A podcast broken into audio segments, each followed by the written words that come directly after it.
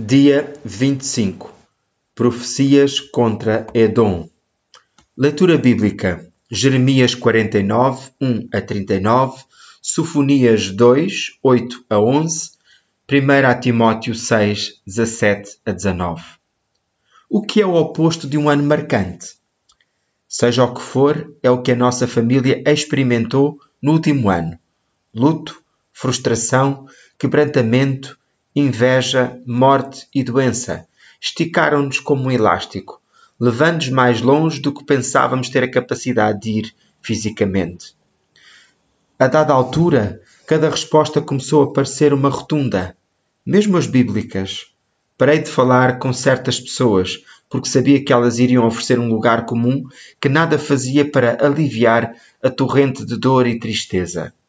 Ansiava por um verdadeiro adiamento, um vislumbre da promessa que sei que nos meus ossos é verdadeira, que um dia não haverá mais tristeza e não haverá mais morte. Apocalipse 21, 4. As profecias brutais contra as nações nos últimos capítulos de Jeremias sentem-se assim: implacáveis, devastadoras, impossíveis de suportar. O capítulo 49 desenrola as devastações que viriam. A terra de Amon seria como um monte desolado.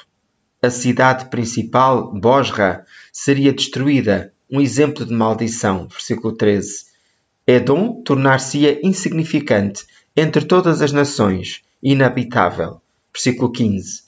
Os incêndios consumiriam Damasco. Versículo 27.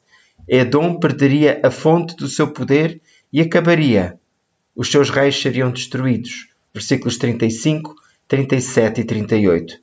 Mas depois lemos isto. Mas nos últimos tempos hei de trazer de volta o seu povo, diz o Senhor. Versículo 39.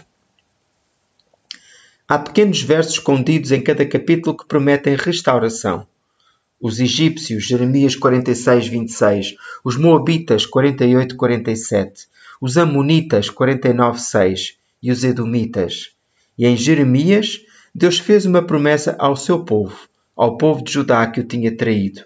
Sim, diz o Senhor, serei achado por vocês e porei fim à vossa escravidão. Restaurarei a vossa situação. Juntar-vos-ei das nações para onde vos enviei, e hei trazer-vos de novo para a vossa terra natal. Jeremias 29, 14. Isto é porque o nosso Deus justo é também o nosso Deus misericordioso mesmo no meio do julgamento, executado na sua perfeita justiça e retidão, ele promete restaurar o seu povo. Ele promete restaurar os seus inimigos. Deus é tão grande e tão bom. Jeremias é um estudo do caráter de Deus. A realidade da sua graça e da sua justiça é demasiado para os nossos cérebros compreenderem.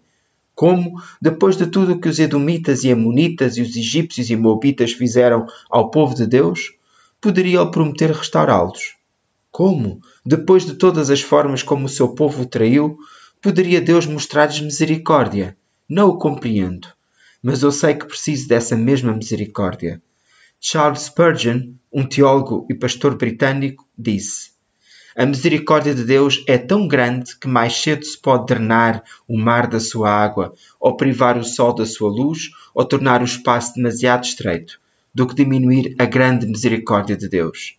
É esta grande misericórdia do nosso bom e justo Deus que vemos tecida ao longo deste capítulo de desolação. Graças a Ele. O devocional da Quaresma, O seu amor dura para sempre, é um original, Lent, Is Love Endures, de Amanda Williams. Locução de Nuno Conceição.